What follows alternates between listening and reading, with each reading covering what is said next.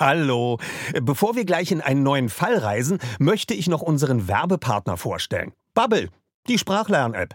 Bubble ist wie eine Reise in die Welt der Wörter, Sätze und Kulturen. Alles verpackt in kurze, knackige Lektionen. Das Beste? Du kannst das überall machen. Ob in der Mittagspause, auf dem Weg zur Arbeit oder während deines nächsten Roadtrips durch Kalifornien. Bubble passt sich deinem Leben an. Bubble bietet Sprachkurse in 14 Sprachen, von Englisch über Spanisch bis hin zu Norwegisch. Die App macht nicht nur Spaß, sondern ist auch echt effektiv. Du erhältst Zugang zu Sprachkursen, aber auch zu Lektionen, Podcasts, Spielen und mehr. Und weißt du, was das Beste daran ist? Bubble hat ein Team von über 200 Sprachexpertinnen und Experten, die sicherstellen, dass deine Lernerfahrung so realitätsnah wie möglich ist. Die Lektionen sind kurz und knackig, etwa 10 bis 15 Minuten und passen wirklich in jeden Terminkalender. Also, keine Ausreden mehr. Du kannst sogar KI-gestützte Spracherkennung und Erinnerungsfunktionen nutzen, um das Lernen genau nach deinen Bedürfnissen zu gestalten. Und natürlich haben wir auch einen Code für dich. Mit dem Code zahlst du Bubble für sechs Monate und erhältst zusätzlich weitere sechs Monate deines neuen Bubble-Abos geschenkt.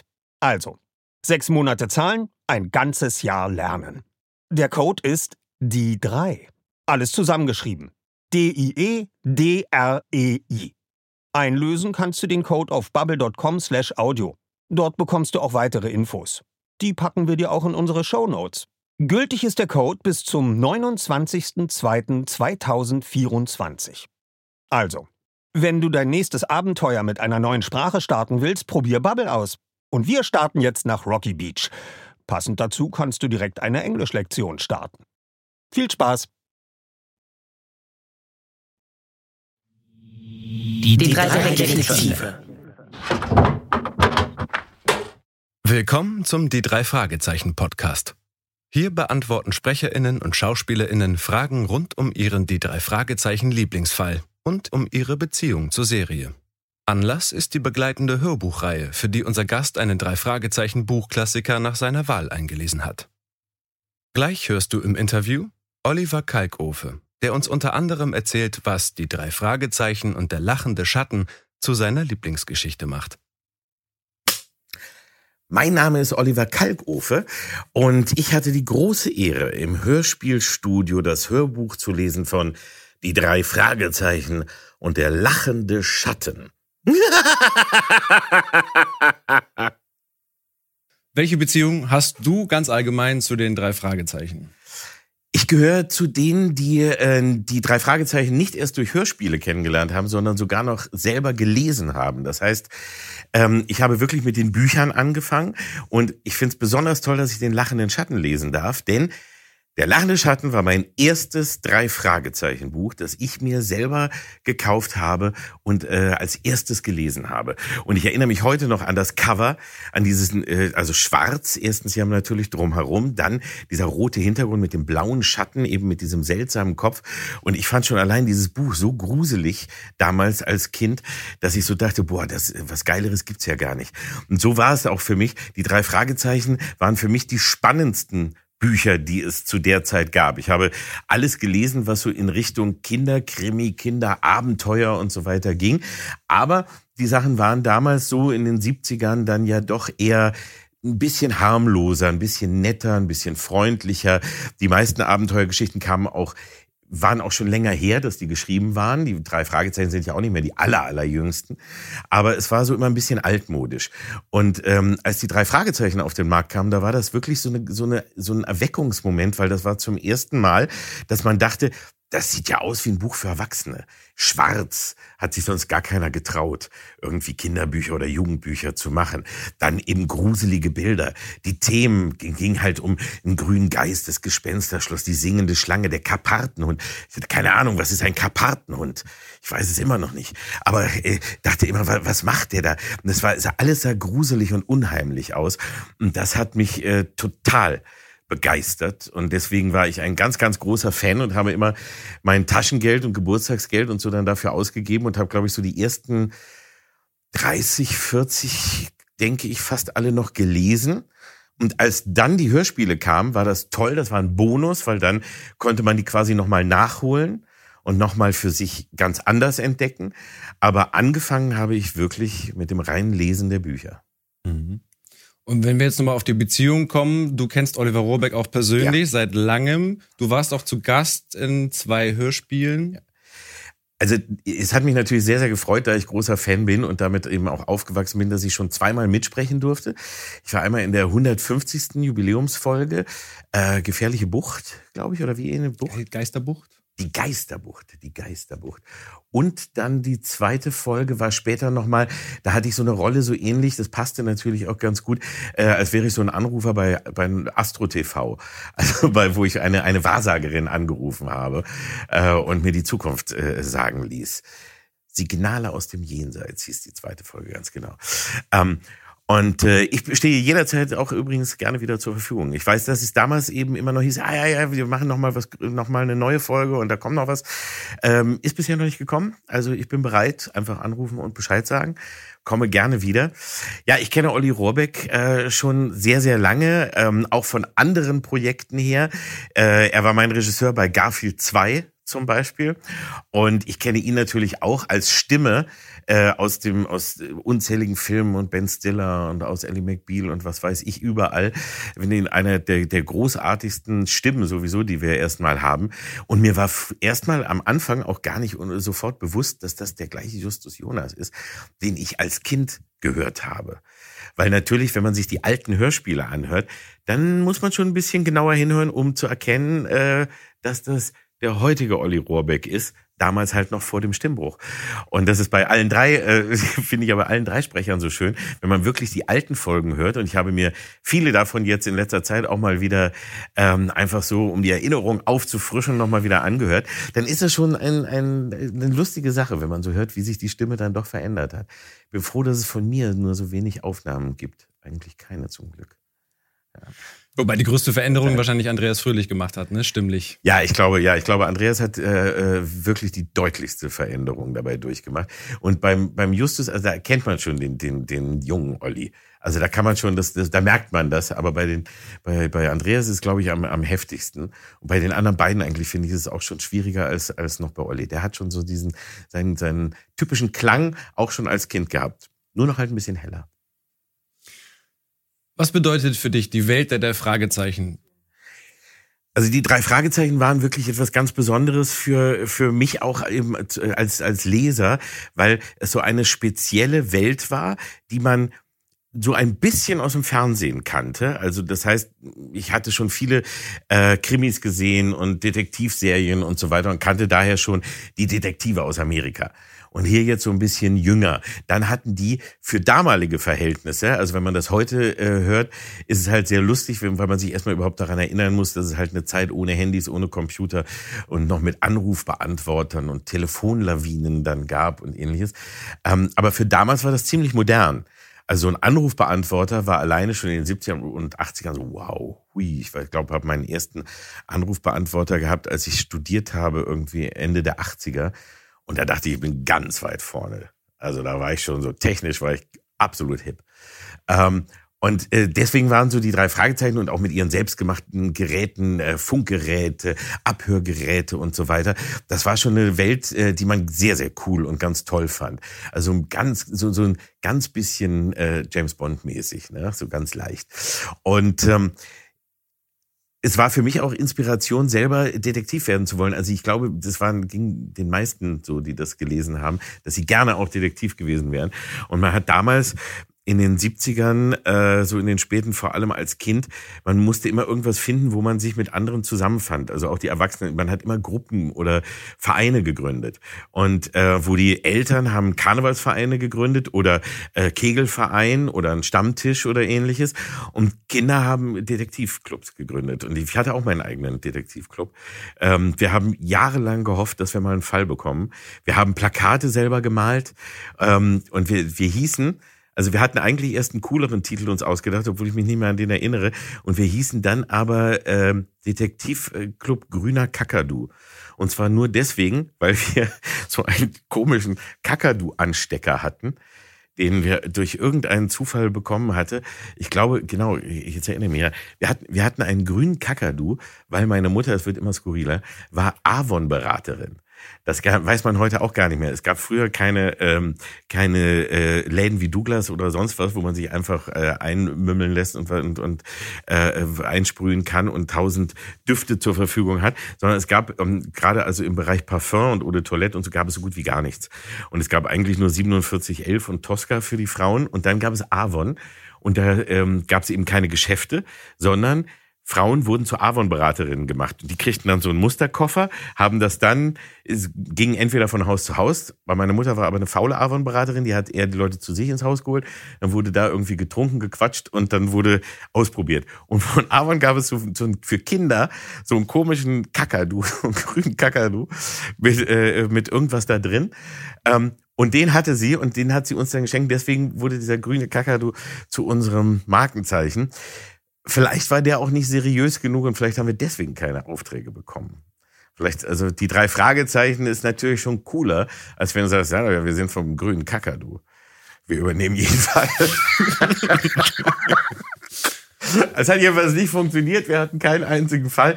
Gut, ich habe auch in Peine gewohnt. Zwischen Hannover und Braunschweig. Da war es so stinklangweilig. Da ist einfach gar nichts passiert. War selbst für Einbrecher Schurken und Bösewichter jeder Art zu langweilig. Die haben auch einen großen Bogen um Peine gemacht und deswegen gab es für uns leider nichts zu tun. Die Karriere als Hobby-Jugenddetektiv war dementsprechend nur sehr kurz, aber dafür hatte ich ja die Bücher.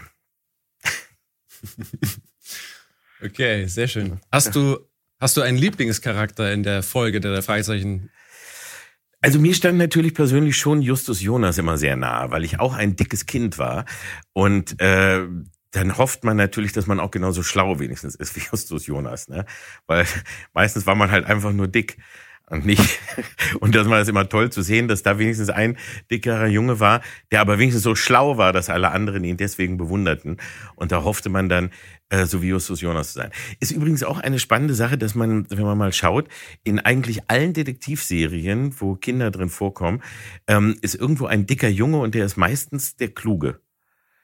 Später ist es so, in allen Filmen, die dann später kommen, so äh, Jugendfilme oder so, sind die Dicken immer die Doofen, die immer nur dann, die immer keine, keine Freundin und keine Frau abkriegen und immer nur irgendwo lachend und geifernd hinter der Hecke stehen und irgendwie äh, am Ende in der Unterhose äh, erwischt werden oder so. Aber in den, in den Kinderbüchern und Jugendbüchern ist es meistens der Anführer der Detektive oder so ist dann immer ein dickerer Junge. Das hat mir viel Hoffnung gegeben in meinem Leben. Äh, auch wenn es eben nicht zum Detektiv gereicht hat, aber immerhin. Also Justus Jonas war für mich schon eine, eine sehr positive Figur, auch wenn er ein bisschen so Schweinchen schlau war. Ähm, aber trotzdem war, war er schon so ein bisschen Vorbild damals für mich. Okay. Kommen wir zum lachenden Schatten. Warum hast du genau diese Folge dir ausgesucht? Du hast angedeutet, ja. das war dein allererstes ja. Buch. Der lachende Schatten war wirklich meine allererste Wahl, als ich die Liste sah, obwohl ich zugeben muss, dass ich auch andere, die ich besonders äh, gut in Erinnerung habe, wie Gespensterschloss, Grüne Geist, Karpatenhund und tanzende Teufel und sowas alles, die hatte ich auch, äh, hätte ich auch gerne gemacht, die waren aber alle schon abgehakt. Da war ich nicht schnell genug. Aber als ich den lachenden Schatten sah, war das im, eigentlich so vom Herzen her meine erste Wahl, weil es eben auch mein allererstes Buch war und weil ich das deswegen auch nicht vergessen werde und auch nicht nie das Cover vergessen habe. Ich muss zugeben, ich wusste nicht mehr genau, worum es sich handelte. Ich wusste noch so ungefähr die Auflösung, also ich wusste noch, was der Schatten in Wirklichkeit war. Ähm, aber äh, den Rest, da hatte ich gar keine Ahnung mehr von. Ähm, habe das dann mir nochmal das Hörspiel angehört, um mich wieder daran zu erinnern. Und dann gesagt, ja, ist klar, doch, das nehme ich auch, äh, weil da hängen so viele Erinnerungen mit zusammen. Und ähm, ich finde das dann auch irgendwie toll, wenn man dann ein Buch liest, wo man dann irgendwie so einen, so einen persönlichen Bezug zu hat, wo ich dann echt so eben sagen kann, ja, das war auch mein, mein Erweckungsmoment für die drei Fragezeichen, weil das war das allererste. Äh, dann passt das natürlich perfekt. Du hast die Frage schon vorweggenommen. Ähm, wie hast du dich vorbereitet? Also du hast gesagt, du hast das Hörspiel dafür nochmal ja. gehört? Ich, also meine Vorbereitung war so, ich habe das Hörspiel erst nochmal gehört, um äh, eben zu sehen, was war eigentlich die Geschichte, welche Personen tauchen auf. War auch so ein bisschen wichtig, weil ich schon Spaß daran habe, die, die Figuren äh, ein bisschen anders zu entwickeln und, und äh, zu sprechen, weil ich habe früher sehr viel Hörspiele und Comedy im Radio mit Frühstücksradio gemacht, so habe ich angefangen und deswegen habe ich daran sehr viel Spaß. Und ähm, da wollte ich schon eine Folge, die nicht sag ich mal, so langweilig ist oder wo, wo jetzt äh, wenig äh, Charaktere vorkommen, mit denen man irgendwie was anfangen kann. Und als ich dann den lachenden Schatten hörte, dachte ich, oh ja, da ist genug Fleisch und Stoff drin, aus dem man was machen kann. Wenn auch in vielerlei Hinsicht ähm, aus heutiger Sicht äh, schon sehr seltsam, manchmal sehr befremdlich oder sehr komisch, wie die Leute reagieren, was das für Leute sind, wie hier vor allem aber auch eben mit ausländischen Mitbürgern umgegangen wird. Die Menschen mit dunklerer Haut sind die dunklen Männer, die wirklich hier auch als Messermänner dann immer auftauchen, sehr bedrohlich sind im Buch, im Hörspiel gar nicht so sehr, aber im Buch sehr. Ähm, und äh, da ist vieles, vieles drin, wo man dann schon so kurz zusammenzuckt und sagt, oh, das ist ja, das würdest du heute nicht mehr so schreiben. Also heute dürftest du es nicht mehr so machen, aber es war eben anders, die Zeit war anders, man ging damals vollkommen anders mit sehr, sehr vielen Dingen um.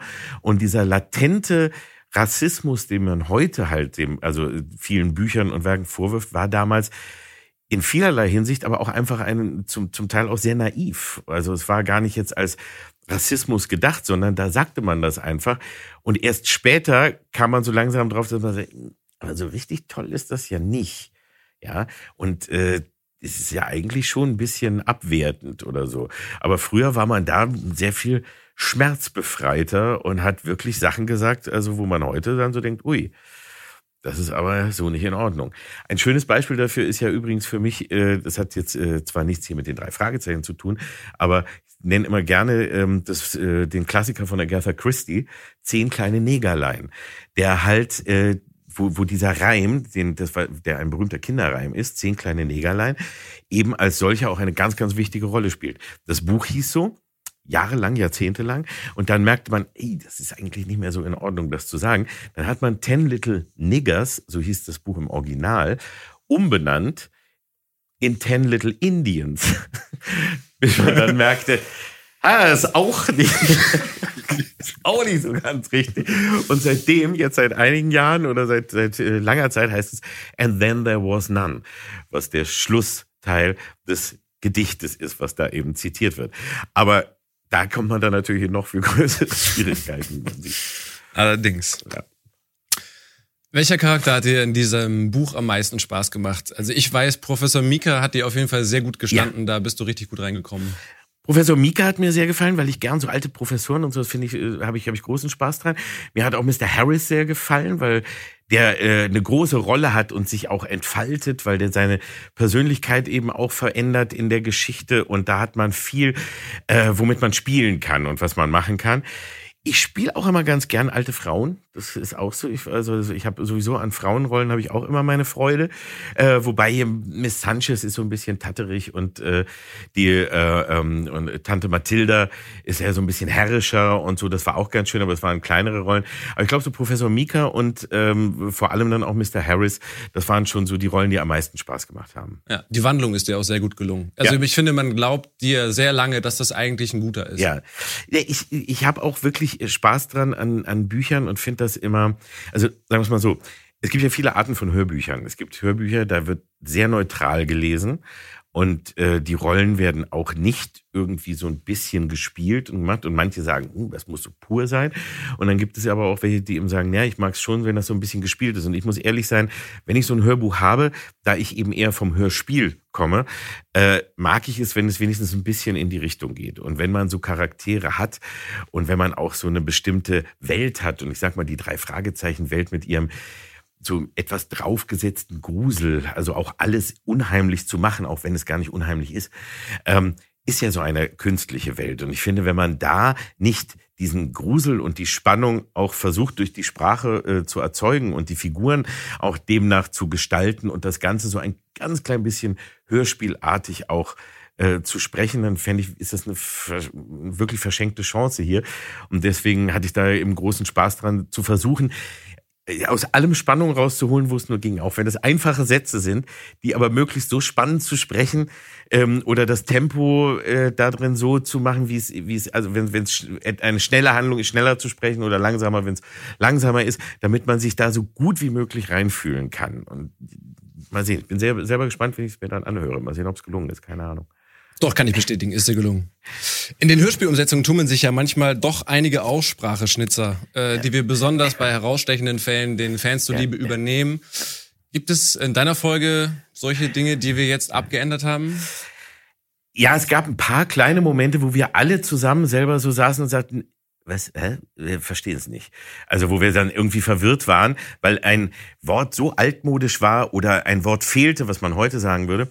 Es gab aber vor allem auch einige schöne Momente, die äh, unfreiwillig komisch waren. Also meine, mein Lieblingsmoment ist einfach äh, der, wo Peter ähm, zum Schutze seine Latte hält.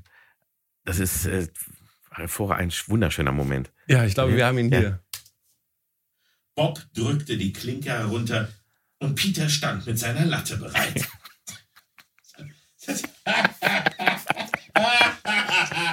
ah, sollten aber lassen, das ist ein schöner, ein schöner Gag für die Älteren.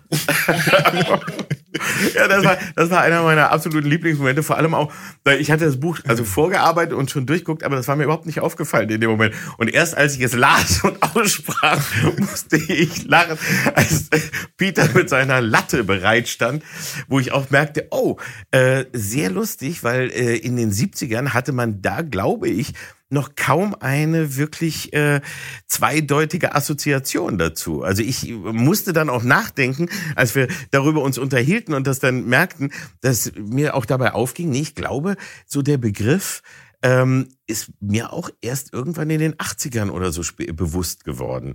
Und äh, das war äh, eigentlich was, was man so in der Zeit überhaupt nicht, also da hätte gar keiner dran gedacht. Ich, ich kannte nur wirklich die, die äh, klassische Dachlatte und mehr nicht. Und dann aber, dass, dass hier jetzt Peter steht und seine Latte bereithält und vor allem später auch noch in Verteidigungshaltung hat. Später kommt es nochmal und er hält seine Latte in Verteidigungshaltung. Da ging es mit meiner Fantasie schon ein bisschen durch. Weil da habe ich mir schon vorgestellt, wie das ausgesehen haben mag. ja, das sind, also das ist das Schöne. Man liest dann so unbedarft etwas und hat dann so ein paar Mal so ein paar kleine Momente, wo man doch sehr lachen muss und wo man so merkt, oh, die Zeit hat sich doch schon sehr verändert und auch in der in der Sprache hat sich einfach sehr, sehr viel getan, was einem gar nicht so bewusst geworden ist. Aber wenn man dann ein Buch von damals hat, ähm, sieht man es plötzlich. Ich finde es aber auch sehr schön, dass das so gelassen wurde. Also wir haben es wirklich nur an zwei, drei, vier, fünf Mini-Stellen, wo es nicht irgendwie den äh, Sinn oder den Inhalt in irgendeiner Form verändert gemacht, wo es wirklich nur unverständlich war, weil es grammatikalisch so komisch verdreht äh, ausgedrückt war, wie man es heute nicht mehr sagen würde. Ähm, aber ansonsten haben wir auch die ganzen alten Begriffe gelassen. Ich finde zum Beispiel auch immer toll, dass über Bösewichter und Schurken gesprochen wird. Ne? Oder eben auch hier die dunklen Männer, die dann kommen. Und also es sind so wirklich so sehr altmodische Begriffe.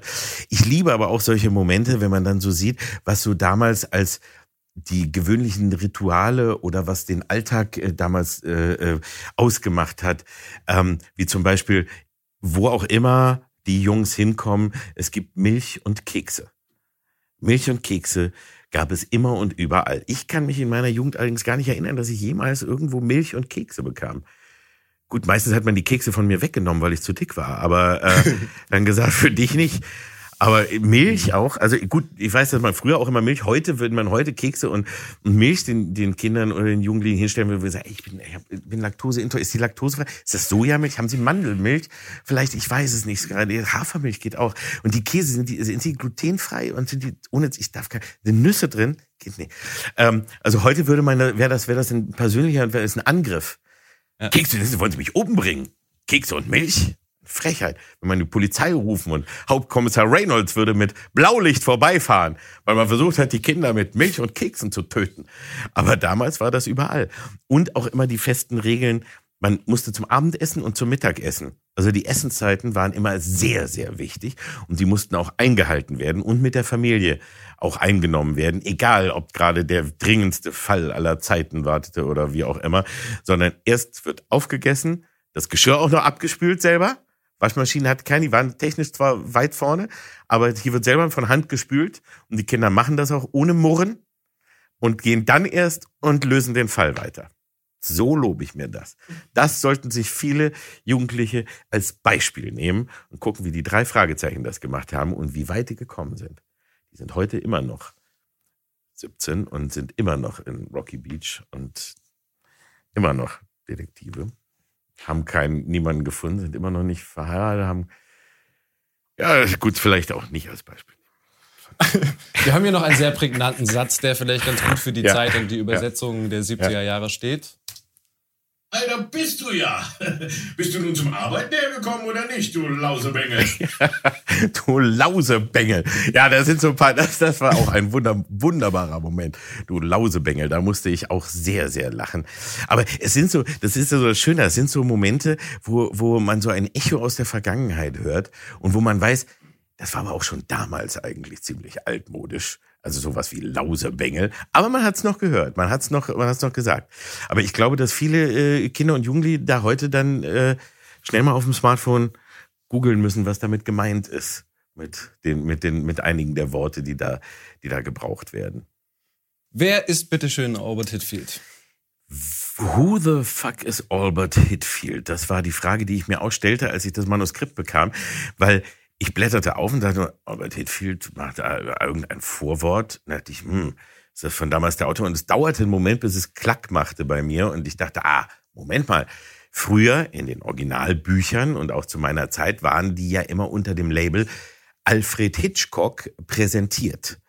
Und äh, Hitchcock stand damals als Synonym für Spannung. Also das heißt, heute weiß man ja, einer der größten Thriller- und Spannungsregisseure ähm, der äh, aller Zeiten und äh, er wird dafür bewundert, aber früher war es einfach wie ein Markenzeichen. Also man sagte auch einfach, oh, das ist ja wie bei Hitchcock oder so, also wenn irgendetwas gruselig oder spannend war. Und deswegen hatte man wohl auch eben diese Reihe erfunden und gesagt, hey, das machen wir mit dem Label Hitchcock, weil dann weiß man schon und die Kinder und die Jungen, die wissen auch, das ist spannend und die Erwachsenen wissen auch, oh, das ist ein guter Regisseur und der ist toll. Also wenn der das empfiehlt oder präsentiert und so und da drauf ist, dann muss das schon was Gutes sein. Das heißt, ähm, ich habe dadurch auch Alfred Hitchcock kennengelernt. Also ich habe da auch Filme schon gesehen und wusste, wer das ist. Fand das aber immer ganz toll. Erstens war immer dieses Bild, so ein gemaltes Bild von ihm drauf, wo er den Zeigefinger so hält.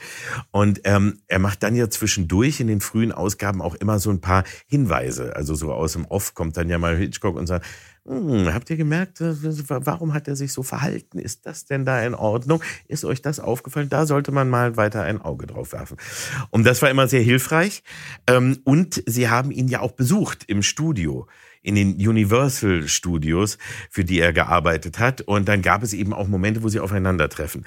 Und Jetzt eben hat man das umgeändert, denn die Rechte sind wahrscheinlich daran ausgelaufen. Es ist, man darf das nicht mehr sagen. Er wurde ja sowieso irgendwann schon relativ früh aus den Büchern herausgenommen. Aber eben jetzt gibt es auch diesen Zusammenhang zu den alten Büchern nicht mehr. Und so wurde Alfred Hitchcock zu Albert Hitfield und ist jetzt nicht mehr in den Universal Studios, sondern in den Universum Studios, ohne dass man wohl wusste, dass auch Universum ein Filmvertrieb, ja jedenfalls hier in Deutschland ist. Ähm, und äh, somit ist es ein bisschen, bisschen seltsam, weil man sich da vielleicht wundert, welcher seltsame Regisseur, mit wem haben sie denn da was zu tun? Da muss man dann eben auch, wenn man sie vor allem erst eben die späteren Abenteuer äh, kennt und da später eingestiegen ist, muss man eben vielleicht immer dazu sagen, früher war das Alfred Hitchcock, der berühmte Alfred Hitchcock persönlich, der sich der, den drei Detektiven äh, genähert und sich ihrer angenommen hat und ihnen geholfen hat und uns allen Hinweise gab. Jetzt heißt er aber Albert Hitfield. Genau. Und in deinem Buch gesprochen von Axel Luther. Das Ja. war eine Empfehlung von Oliver Rohrbeck. Du hast einmal reinhören können. Glaubst du, es war eine gute Besetzung? Ja, ich glaube, es war eine sehr, sehr gute Besetzung. Also das klingt, klingt sehr schön und ich finde auch, es muss so eine etwas alte, mysteriöse, weise Stimme haben, die eben einen so plötzlich mal wieder so zurechtruft und sagt, vor allem also hier Kinder, ne, und so, hört mal zu, was ich mit meiner Erfahrung dazu sagen habe. Und das finde ich, äh, finde ich sehr schön und sehr passend. Zum Abschluss fragen wir eigentlich noch gerne, ähm, Ja. wenn du jetzt äh, in der Lage wärst, ein Buch oder einen Fall zu schreiben für die drei Fragezeichen, was für ein Thema es gäbe, was dich interessieren würde, was du gerne als drei Fragezeichen Kosmos behandelt haben würdest. Und da hast du angedeutet, du hast mal Richtig. selber was geschrieben. Ich habe sogar mal ein eigenes äh, drei Fragezeichen Hörspiel geschrieben und das muss so ungefähr jetzt 20 Jahre oder so ungefähr her sein ähm, oder sogar ein bisschen länger. Das war zu meiner Zeit im Frühstücksradio. Da, um ehrlich zu sein, das ist so mindestens 25 Jahre her, merke ich gerade. Bin schon älter als ich gedacht habe. Ähm, Ja, das war in der Zeit im Frühstücksradio, als ich im Radio eben angefangen habe. Und äh, da hatten wir ja so eigene Comedy-Figuren und haben halt Comedy-Hörspiele gemacht. Und es gab CDs, äh, von Onkel Hotte und ich habe zweimal für zwei CDs, die ich gemacht habe, hatte ich vor, dieses Hörspiel damit raufzubringen und zwar ein Dreiteiler und ich weiß nicht mehr, wie die drei Teile hießen. Ich weiß, eins hatte mit dem der geigende Ungar oder irgendwie so und dann war aber der, der die drei und ähm, der schmelzende Eiswürfel war vor allem der eine Teil, an den ich mich noch erinnere. Und es waren die drei Satzzeichen. Und es war, glaube ich, äh, Ausrufezeichen, Semikolon und Klammer auf waren die drei. Und äh, und die drei mussten einen Fall lösen von irgendwie einer alten Dame, die glaubt, dass es in ihrem Haus spukt, weil in ihren Getränken die Eiswürfel immer verschwinden.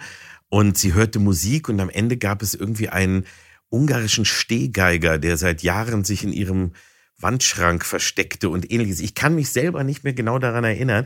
Ich weiß, dass ich es sehr schön fand, weil es ging darum, um eigentlich um eine Situation, die heute inzwischen Realität geworden ist, nämlich, dass die drei Fragezeichen in Wirklichkeit halt schon sehr alt sind und aber immer noch denken, sie wären Kinder.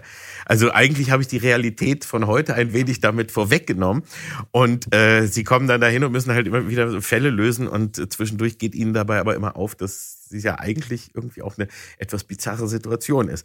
Und ich möchte dieses Manuskript selber, ich wollte es eigentlich mitbringen, weil ich habe geguckt und ich habe es auch noch gefunden, aber ich habe Probleme gerade mit meinen alten Dateien, weil mein Computer neu äh, installiert wurde und kann meine eigenen Dateien von früher nicht öffnen. Und ich muss erst meinen Computerexperten wieder fragen. Also auch wenn das, wenn das Rätsel der verschwundenen und verschlüsselten Dateien gelöst ist, dann kann ich das Rätsel der drei Satzzeichen auch wieder hervorzaubern. Und vielleicht können wir das irgendwann sogar nochmal veröffentlichen. Das würde ich gern. Ich wollte es, wie gesagt, schon, schon mehrfach äh, veröffentlichen, aber ich habe es dann am Ende nicht gemacht, weil es nicht gut genug wurde. Und zwar genau deswegen, weil wir haben das halt mit unseren Comedy-Stimmen äh, umgesetzt. Und als ich es dann hörte und dabei war, es zu fertig zu produzieren, habe ich so gedacht, nee, es gefällt mir irgendwie nicht so, weil ich glaube, das würde nur dann witzig und ist nur dann witzig, wenn es auch wirklich so nah wie möglich am Original ist. Denn das finde ich ja auch das, was für mich so den Spaß daran ausmacht, wenn ich heute mir noch drei Fragezeichen anhöre, dass es immer noch mit dieser Ernsthaftigkeit ist. Es hat ja so ein bisschen was wie die alte Batman-Serie, die es früher gab, der sogenannte Camp-Humor. Ähm, den man in Deutschland eigentlich so nicht kennt oder nicht als Humor identifiziert hat, dass man etwas so ernst macht, ohne wirklich Gags einzubauen, dass es dadurch lustig wird. Und davon lebte damals in den 60ern eben die Batman-Serie im Fernsehen mit Adam West. Und äh, das hat für mich so ein bisschen auch immer den Charme der drei Fragezeichen heute, weil es ist so ernst und es wird eben auch noch so ernst gespielt und verkauft, als wäre es wirklich so, obwohl man ja weiß, in welcher künstlichen Welt man sich befindet und dass die Sprecher nicht mehr 17 sind. Und das, wenn das so zusammenkommt, das macht den, den besonderen Charme und den Humor äh, dann eben auch äh, der drei Fragezeichen aus. Und ähm, ja, und deswegen denke ich auch nur, die, die, die drei Satzzeichen würden auch nur so funktionieren. Vielleicht kommt es eines Tages nochmal dazu. Ich stehe zur Verfügung. Sobald ich die Dateien wieder öffnen kann, werde ich mich melden. Vielen Dank, Oliver, für das Interview und dein hervorragendes Hörbuch.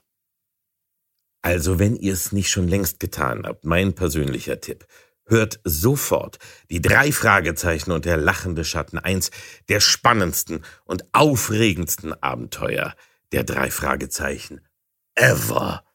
Von mir gelesen. Also dann viel Spaß bei die drei Fragezeichen und der lachende Schatten. Danke auch dir fürs Zuhören. Und das nächste Mal zu Gast ist Katrin Fröhlich. Folgt doch unserem Podcast, damit du nichts verpasst. Also, bis dann, Kollege. Bei Frau Körting und uns ist es ja so, wir siezen sie heute noch und sie duzt uns immer noch. Oh, lieber, wie schön, hattet ihr eine schöne Anreise? Ja, danke, Frau Körting. Ähm, wollen wir denn gleich anfangen? Ja, komm, Justus, setz dich mal schon hin. Und schon quält sie in die Rollennamen und dann den ganzen Tag redet sie einen nur noch mit Rollennamen an um dann so ein Bösewicht zu sprechen, spreche ich bestimmt immer wie Semmelrogge dann. Ja, so ein bisschen eklig, ja. so, wo sein, man dann ja. gleich rauskriegt, dass der nicht der Sympath ist. Habe ich dann noch entwickelt, diesen Akzent, den er hat. Und das äh, macht große Freude, ist großer Erfolg Ich könnte sofort einen Seufzer-Workshop mit euch hier machen. Äh, glücklicher Seufzer, hinsetzender Seufzer, ärgerlicher Seufzer, ja, verliebter Seufzer, weil da können wir den ganzen Tag, ähm, die klingen alle anders. Die ganze Folge vom Hörspielplatz könnt ihr jetzt überall hören, wo es Podcasts gibt.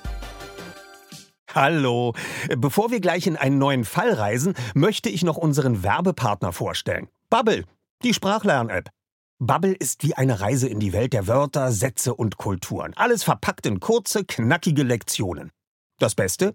Du kannst das überall machen. Ob in der Mittagspause, auf dem Weg zur Arbeit oder während deines nächsten Roadtrips durch Kalifornien. Bubble passt sich deinem Leben an.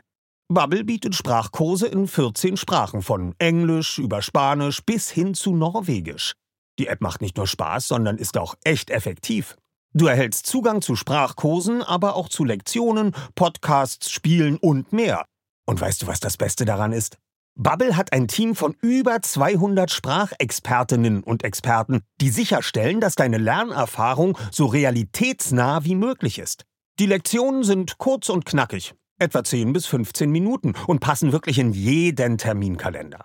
Also, keine Ausreden mehr. Du kannst sogar KI-gestützte Spracherkennung und Erinnerungsfunktionen nutzen, um das Lernen genau nach deinen Bedürfnissen zu gestalten. Und natürlich haben wir auch einen Code für dich. Mit dem Code zahlst du Bubble für sechs Monate und erhältst zusätzlich weitere sechs Monate deines neuen Bubble-Abos geschenkt. Also, sechs Monate zahlen, ein ganzes Jahr lernen. Der Code ist die 3. Alles zusammengeschrieben. D-I-E-D-R-E-I. Einlösen kannst du den Code auf bubble.com slash audio.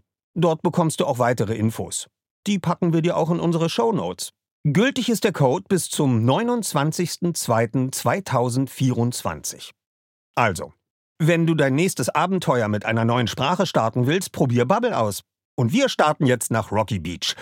Passend dazu kannst du direkt eine Englischlektion starten. Viel Spaß!